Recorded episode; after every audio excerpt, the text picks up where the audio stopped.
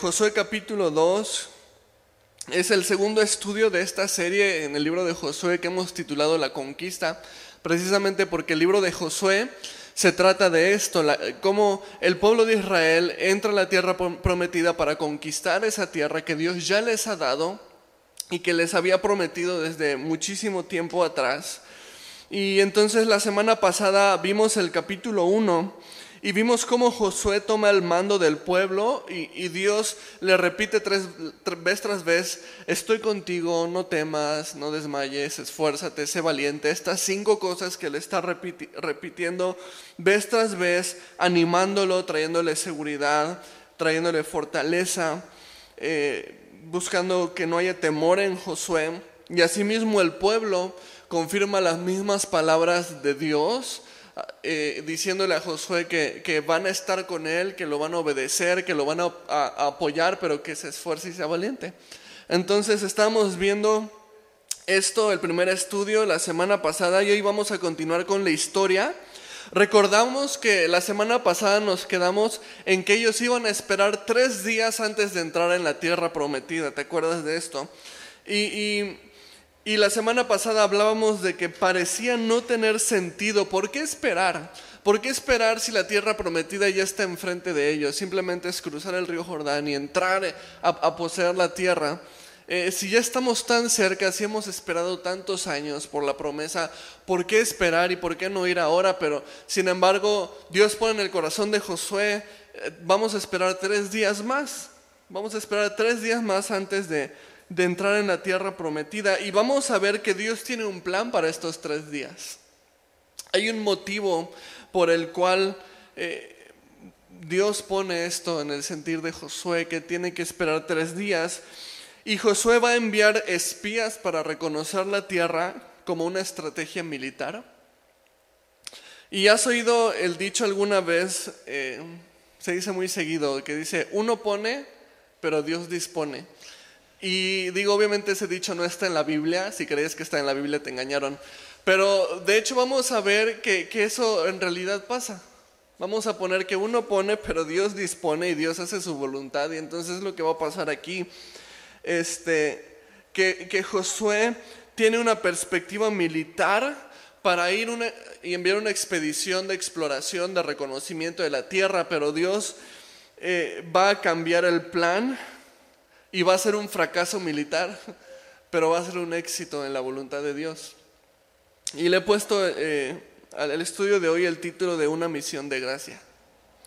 Vamos a ver que una misión militar se terminó convirtiendo en una misión de, de la gracia de Dios simplemente, ya que vemos que se inicia esta expedición y lo vamos a ver, en la mente humana eh, es eso, es una estrategia militar, pero en la mente de Dios, en la voluntad de Dios, ellos están yendo no por un propósito militar, sino por un propósito eterno, un, propósito de gracia. Y entonces, si ya estás ahí en Josué capítulo 2, vamos a empezar en el versículo 1, ¿ok? Entonces te motivo, sigue conmigo la lectura, ten a la mano tu marcatextos, tu pluma, tus apuntes y vamos a empezar. Dice, versículo 1, Josué hijo de Nun, envió desde Sittim dos espías secretamente, diciéndoles, andad, reconocer la tierra y a Jericó. Y ellos fueron y entraron en casa de una ramera que se llamaba Rahab y posaron allí. Entonces vemos que Josué tiene la estrategia militar que te contaba, ¿no? O sea, enviar secretamente a dos espías para reconocer la tierra. Ahora, esto es algo que vimos que hizo también Moisés en su momento. Moisés en su momento lo hizo, pero con 12 espías.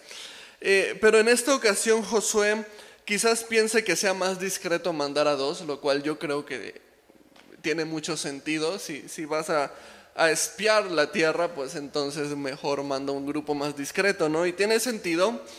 Eh, no sabemos quiénes son estas dos personas. Hay comentaristas o incluso la tradición judía piensan que, que estos dos espías este, eran el sacerdote Eleazar y Caleb.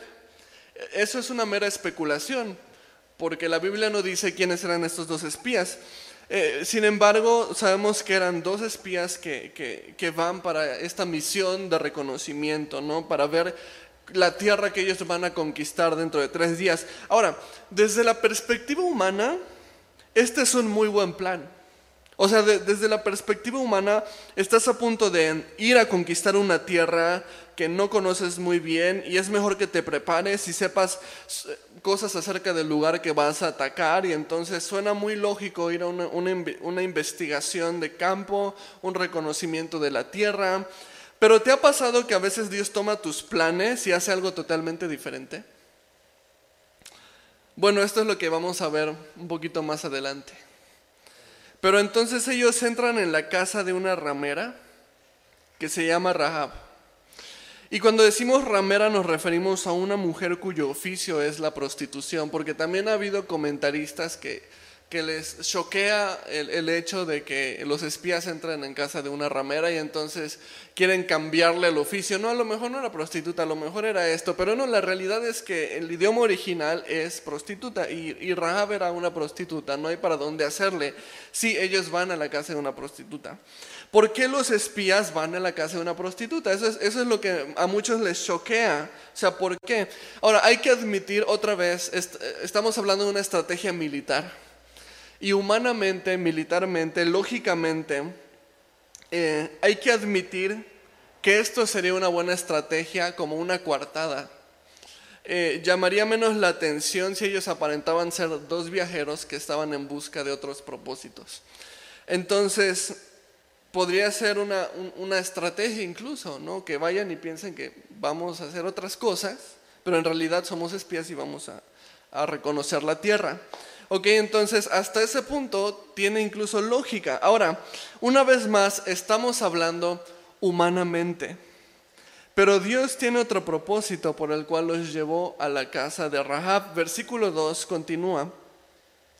Dice, y fue dado aviso al rey de Jericó diciendo, he aquí que hombres de los hijos de Israel han venido aquí esta noche para espiar la tierra. Y entonces, sorpresa, sorpresa, ¿no? El plan nos funcionó. O sea, parece que apenas entran y los cachan. O sea, no, les duró nada la coartada, no les duró nada la cobertura, o sea, todo el plan era perfecto, eran solo dos personas, había discreción, parecían viajeros que iban en busca de, otra cosa, eh, tenían una coartada para estar allí, pero, y todo este plan tan bien hecho, podríamos decir tan inteligentemente armado, no funcionó. Y entonces de repente ellos entran y el rey ya sabe que ellos están ahí como espías y no solamente sabe que hay espías, sino sabe en dónde están.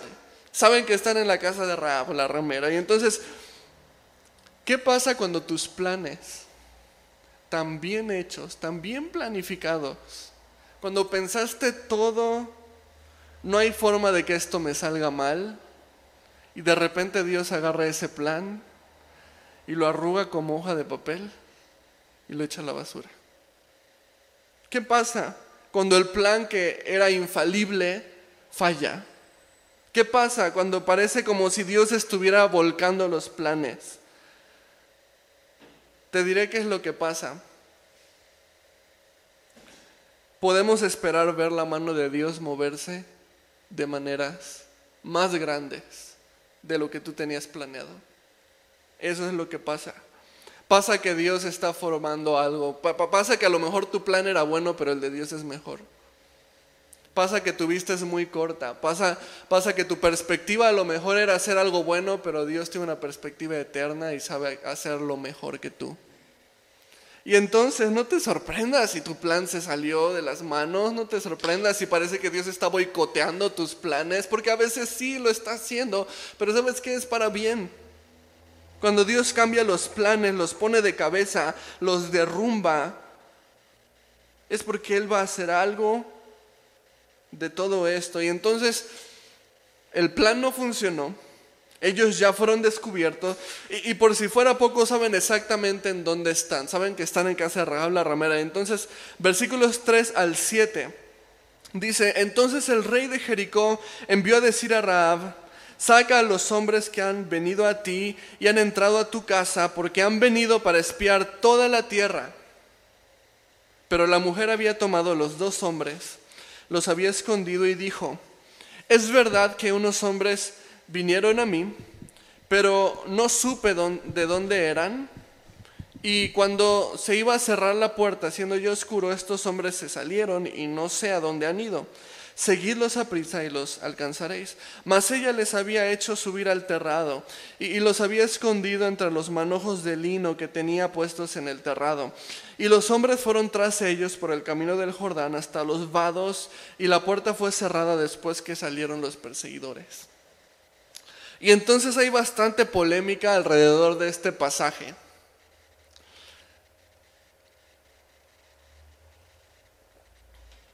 ¿Te imaginas por qué? ¿A qué se deberá la polémica? ¿Por qué los teólogos agarran este pasaje para debatir y quebrarse la cabeza? Rahab salvó a los espías por medio de mentiras. ¿Cómo les quiebra la cabeza esto a los teólogos? O sea, ella mintió diciendo que ya no estaban en casa, primera mentira, ¿no? O sea, no, ellos no están aquí, primera mentira. Después ella mintió que no sabía de dónde eran, segunda mentira. Y después ella mintió diciendo que ya se habían salido de la ciudad, tercera mentira. Entonces, ella mintió para salvar a los, a los, a los, a los espías y hay polémica, ¿no? Entonces, ¿se está bien decir mentiras piadosas? Si existe tal cosa, si hay mentiras que Dios considera buenas eh, o menos malas a lo mejor, no lo sé. Pero tenemos que entender algo primeramente, ¿ok? Este pasaje no busca interpretar la mentira de Rahab, en primer lugar. Lo que busca este pasaje es relatar lo que sucedió, no busca dar una explicación. Entonces, si tú tratas de hacer una doctrina de este pasaje, no vas a poder o vas a hacer una doctrina probablemente errónea porque el propósito de este pasaje no es adoctrinar acerca de esto, sino es simplemente relatar lo que sucedió. En primer lugar, entonces los teólogos que están agarrando este pasaje para tratar de hacer teología o doctrina de esto, no les va a ir muy bien. Sería erróneo sacar una doctrina de este pasaje porque no es la intención. Sería diferente si estuviéramos leyendo una epístola, por ejemplo, porque las epístolas son doctrinales y de ellas podemos tener o, aprender doctrina, pero este es un libro histórico y su propósito primordial es relatar la historia. Entonces, eso por un lado. Ahora, entonces, ¿cómo deberíamos de ver la mentira de Raab? ¿Cómo, cómo, deberíamos de interpretar la mentira de Rahab? Pues como lo que es, como una mentira. Dios pudo haber obrado y bendecido la obra aún sin Rahab hubiera dicho la verdad. O sea, para Dios no hubiera habido diferencia. Si Rahab hubiera dicho la verdad en lugar de haber dicho esta mentira, Dios aún así hubiera hecho su propósito. Entonces, eh, Dios puede usar incluso la mentira de alguien para obrar su voluntad. Sí, eso es un hecho.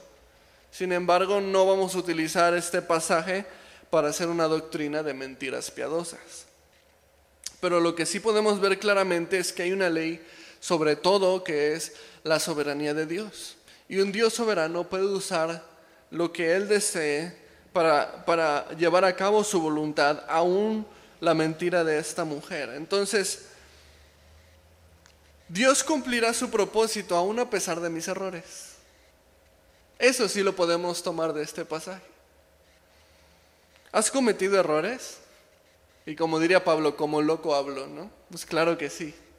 Todos hemos cometido errores. Seguro esos errores han traído consecuencias a tu vida, probablemente. Pero sabes algo, aún a pesar de ellos, Dios cumplirá su propósito. Dios no es como que, ay, ya se equivocó Dani, ya me echaste a perder el plan Daniel, híjole. No, Dios no pasa, con Dios no pasa eso, su plan va a ser su voluntad se va a cumplir y sus, sus promesas son ciertas. Trasciende, su gracia trasciende nuestros errores, su gracia trasciende nuestros pecados, su gracia trasciende nuestra infidelidad, porque Dios es bueno, porque Dios es fiel, porque Dios es soberano. Y entonces la gracia de Dios trasciende todo, incluso nuestras fallas. Así que sí, Rahab mintió. ¿Esto impedirá que Dios cumpla su propósito? No, no lo hará. Y de hecho ella va a ser grandemente bendecida, aún a pesar de eso, imagínate. Ahora, démonos cuenta del corazón de Rahab. Porque ella está protegiendo espías que vienen a invadir su ciudad. Está arriesgando su propia vida, mintiéndole a los mensajeros del rey, para proteger a estos dos que próximamente van a traer conquista sobre su ciudad. ¿Por qué Rahab haría esto? ¿Por qué Rahab protegería a dos hombres cuyo propósito es invadir la ciudad en la que ella misma vive? Parecería ilógico. Estas preguntas se responden con los siguientes versículos. Versículos 8 al 10, fíjate cómo continúa.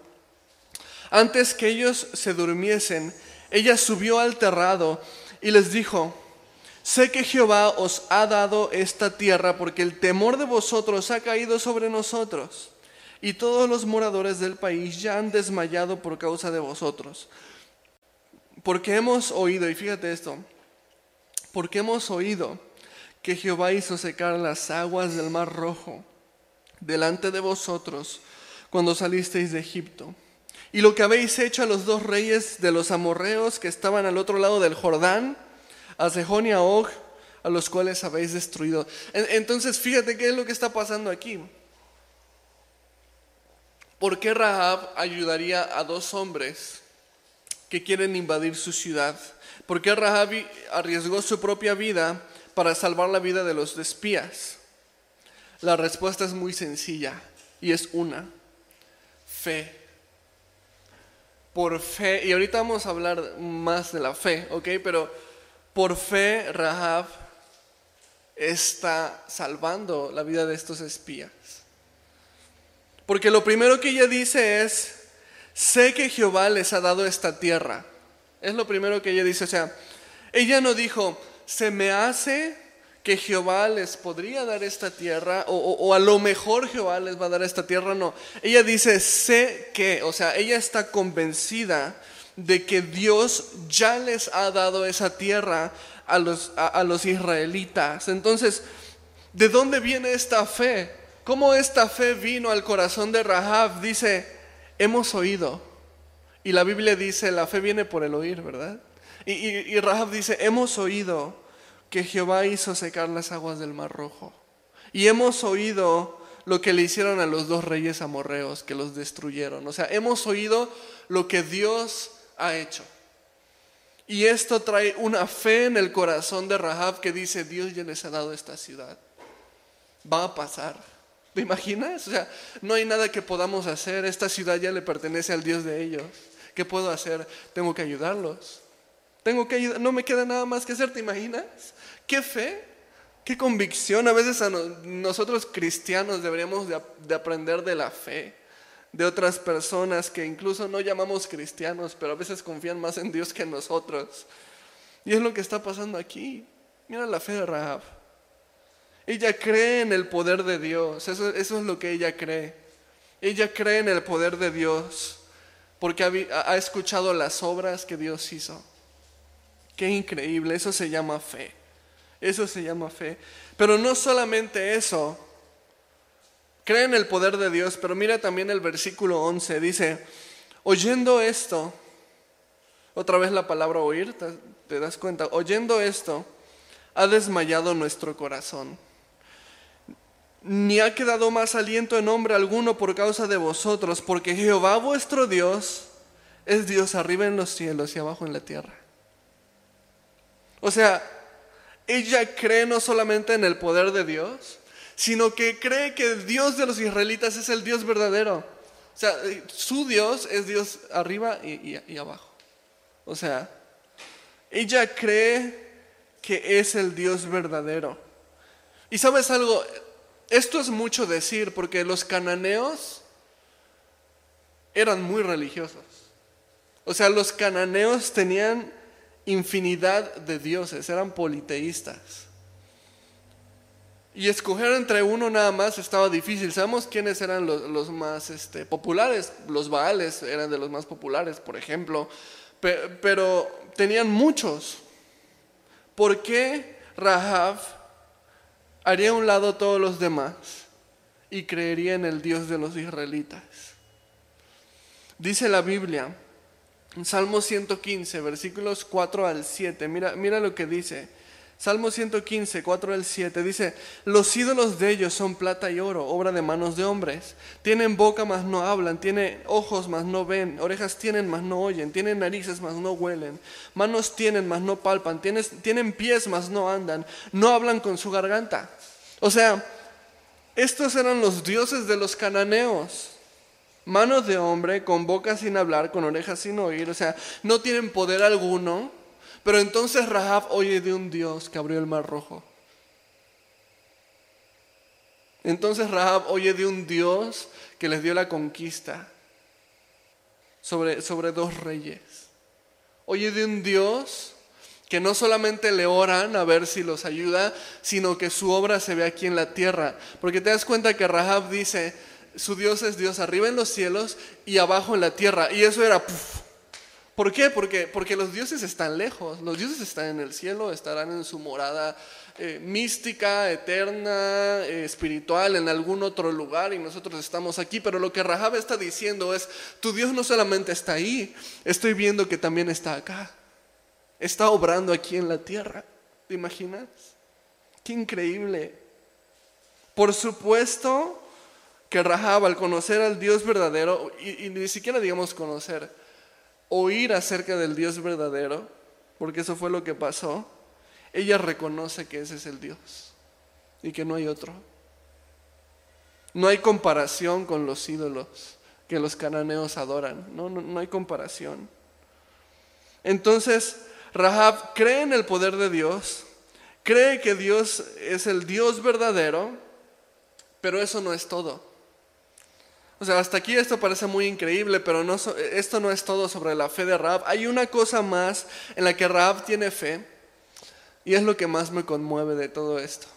Versículos 12 al 14. Os ruego pues ahora que me juréis por Jehová, como he hecho misericordia con vosotros, así la haréis vosotros con la casa de mi Padre, de la cual me daréis una señal segura y que salvaréis la vida de mi padre y a mi madre, a mis hermanos y hermanas, y a todo lo que es suyo, y que librarás nuestras vidas de la muerte. Ellos le respondieron, nuestra vida responderá por la vuestra, si no denunciaréis este asunto nuestro. Y cuando Jehová nos haya dado la tierra, nosotros haremos contigo misericordia y verdad. Ella entonces pide misericordia para ella y para su familia. O sea, ella ya sabes, esta ciudad es, del Dios de ellos y no hay nada que podamos hacer. Y el Dios de ellos es el Dios verdadero, el Dios del cielo y la tierra. Entonces, ¿qué puedo hacer? Dice ella, pedir misericordia.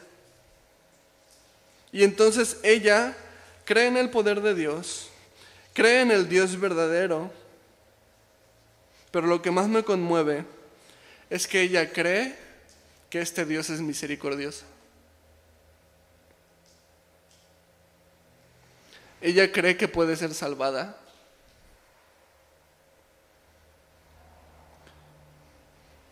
Una prostituta cananea cree en la misericordia de Dios. ¿Y sabes qué? Tiene toda la razón.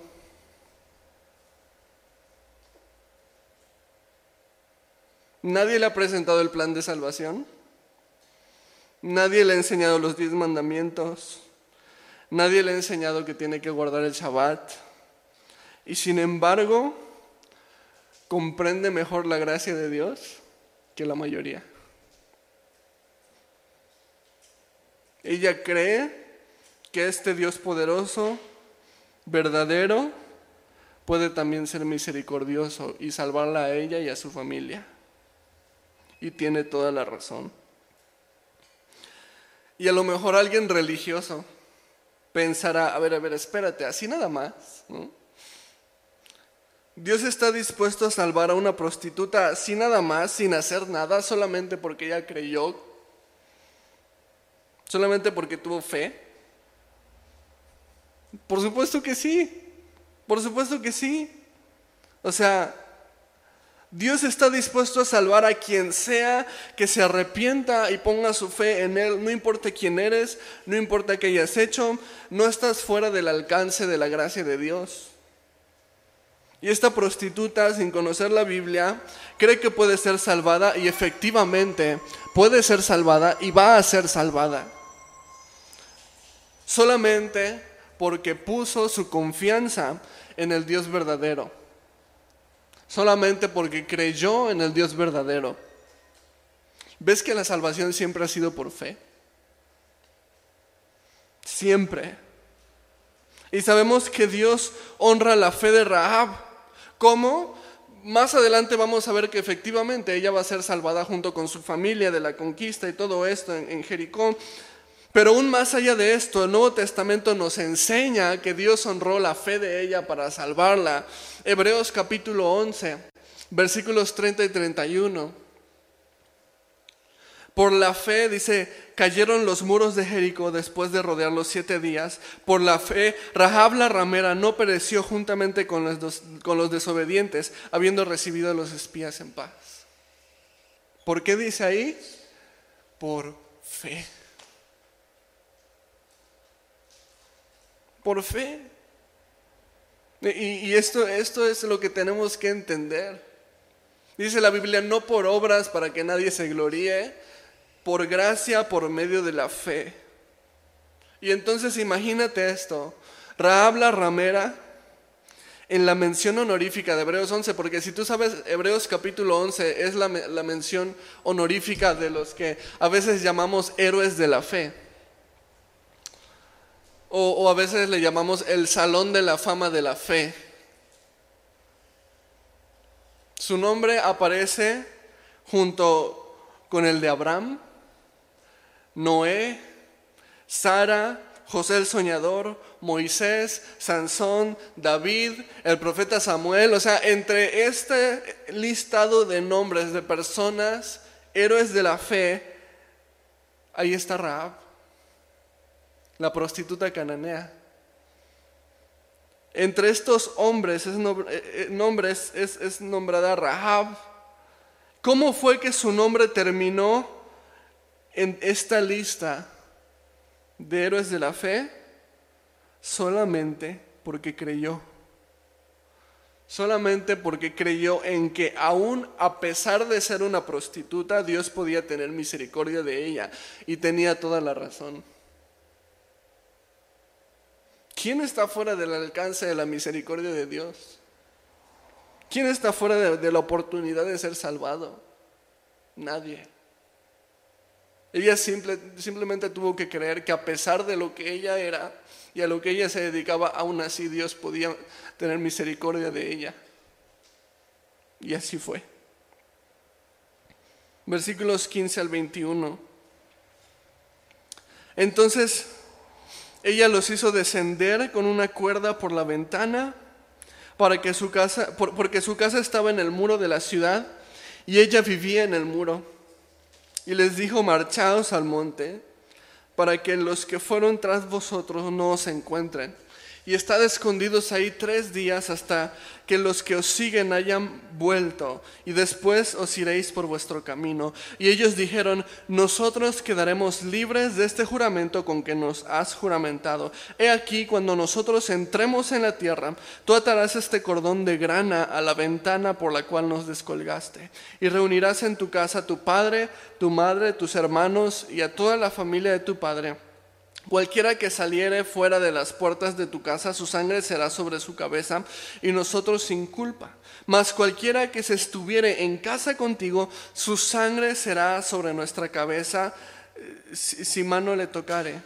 Y si tú denunciares que este asunto, y si tú denunciares este asunto, nosotros quedaremos libres de este juramento con que nos has juramentado. Ella respondió, sea así como habéis dicho. Luego los despidió y se fueron. Y ella ató el cordón de grana a la ventana. Y ves que ese dicho de quédate en casa no es nuevo, ¿verdad? Aquí es lo que, lo, que le piden los, los espías. Mal chiste, perdón. Quédate en casa. Ella les ayuda a los espías para sacarlos de la ciudad. Los, ella los baja por su ventana con un cordón de grana, dice, ahorita te explico un poquito el cordón de grana, y, ellos le piden que deje ese cordón de grana amarrado en su ventana, o sea, tenía que quedarse, pues su ventana está en el muro, entonces, dejando el cordón de grana, pues iba a ser evidente cuál era la casa de ella. Entonces cuando ellos regresaran iban a saber qué casa no debían de destruir, en qué casa no debían de entrar para, para conquistar. Entonces, este, esa es la indicación que, le dan estos espías a, Rahab para, para, tener en cuenta la promesa, ¿no? Y el cordón de grana es simplemente una cuerda de color rojo escarlata. La mayoría de los comentaristas del primer siglo eh, concuerdan en que esto puede ser bien visto como una tipología de la sangre de Cristo. El color del cordón, lo que iba a pasar, obviamente la casa con este cordón colgando iba a ser la que iba a ser salvada. A lo mejor podemos ver cierto eh, paralelismo con lo que pasó en la, en la, primera Pascua, ¿te acuerdas? Cuando tenían que poner la sangre del cordero en las postes y en las puertas y, entonces la, muerte no iba a entrar en esa casa y entonces algo similar pero ahora con un cordón de grana y entonces eh, la casa con el cordón de grana no iba a entrar este, la muerte a ellos, sino que ellos iban a ser perdonados, iban a ser salvados y entonces podemos ver una tipología de la sangre de Cristo a través de este cordón de grana, este cordón rojo escarlata.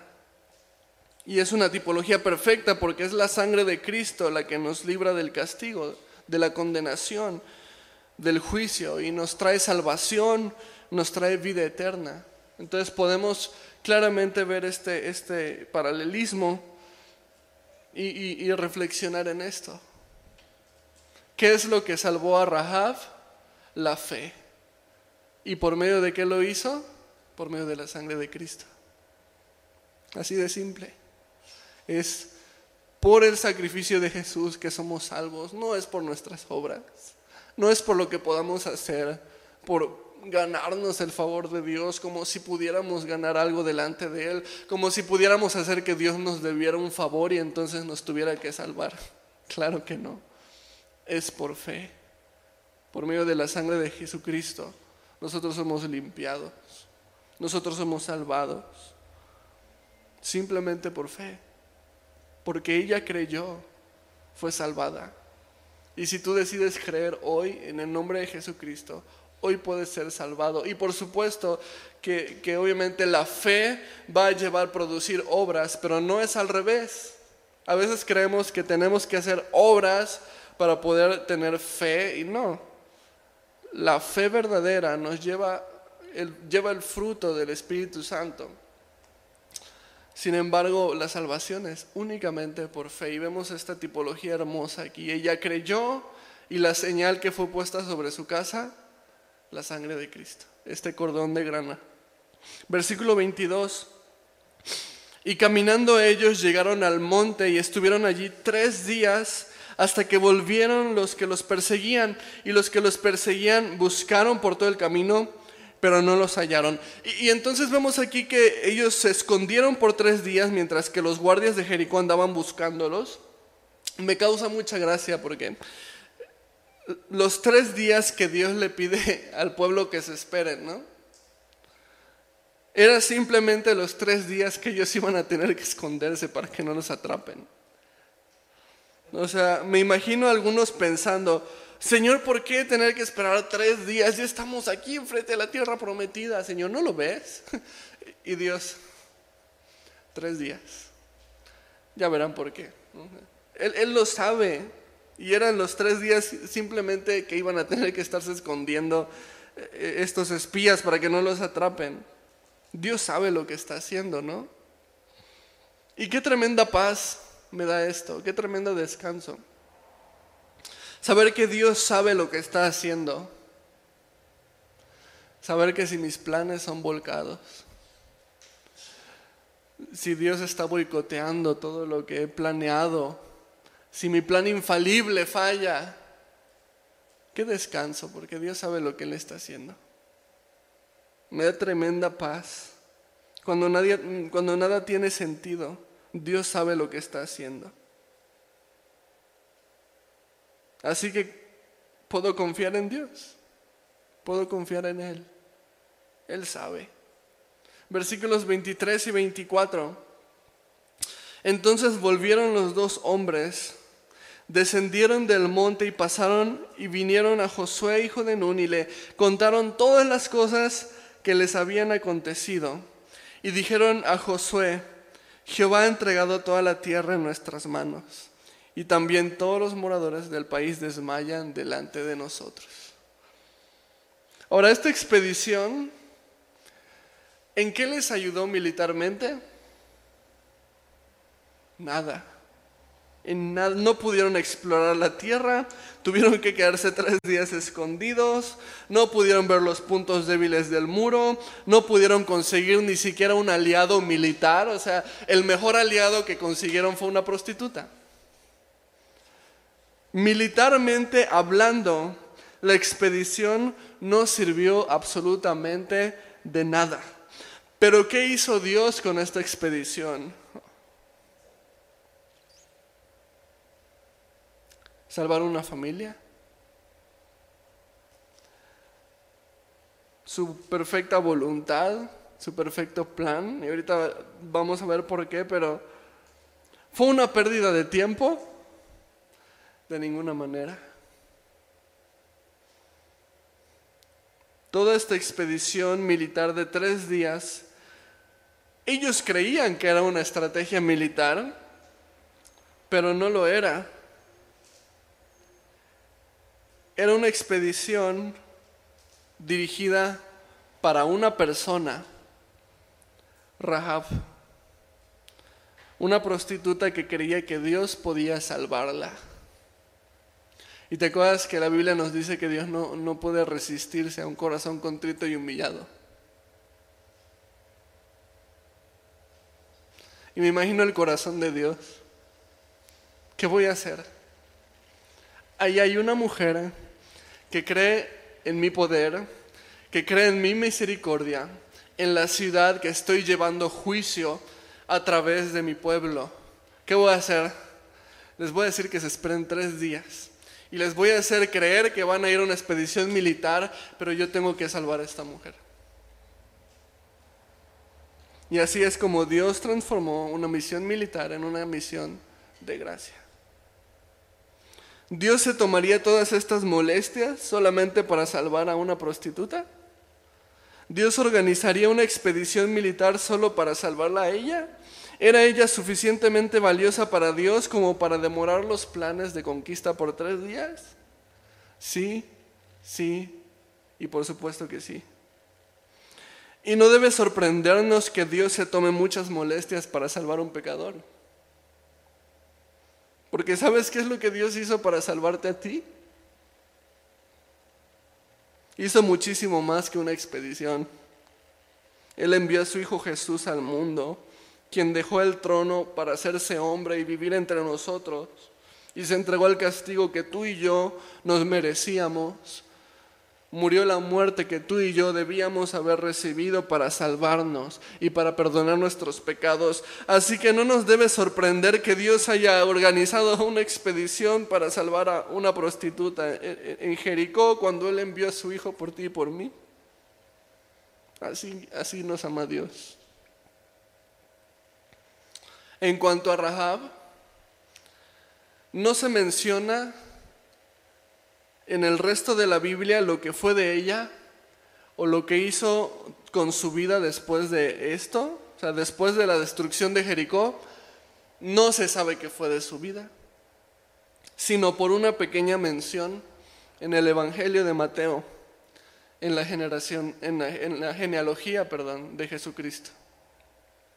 Si tú lees en tu casa, eso te lo dejo de tarea para que lo leas, Mateo 1, del 1 al 16, Mateo empieza su evangelio con una genealogía de dónde viene Jesús, desde Abraham hasta el nacimiento de Jesús, quiénes fueron sus antepasados.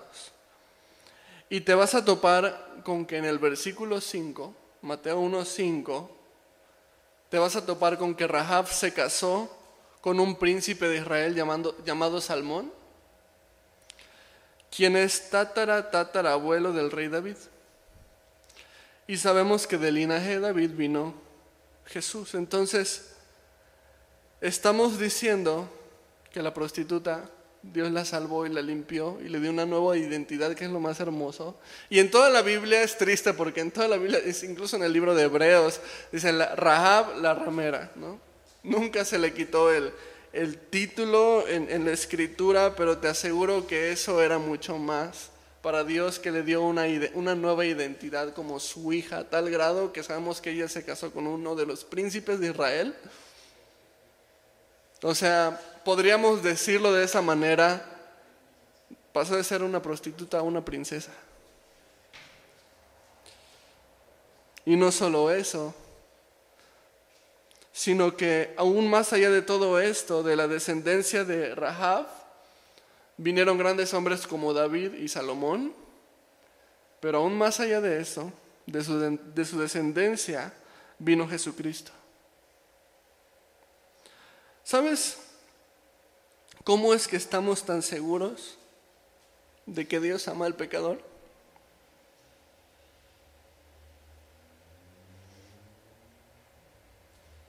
¿Sabes cómo sabemos que Dios ama al pecador? Que Dios en su soberanía mandó una expedición para salvar a una prostituta, para escogerla y que de su descendencia Dios enviara a su Hijo al mundo. Esa es la manera en la que Dios nos recuerda. Les amo. Les amo. ¿Crees que estás lejos de la gracia de Dios? ¿Crees que Dios no puede perdonar tus pecados? ¿Crees que Dios no quiere tener misericordia de tu vida? Quizás necesitas echarle un vistazo a la genealogía de Jesús. ¿Cuánto ama Dios al pecador? y cuán grande es la gracia de Dios para todo aquel que quiera beber de ella. Entonces, qué hermosa historia. Qué hermosa historia la de Rahab, que Dios nos recuerda a través de ella cuánto nos ama y que cualquier persona, quien quiera que seas, lo que sea que hayas hecho, si tú decides hoy abrazar la gracia de Dios y recibir su perdón, él está dispuesto a salvarte.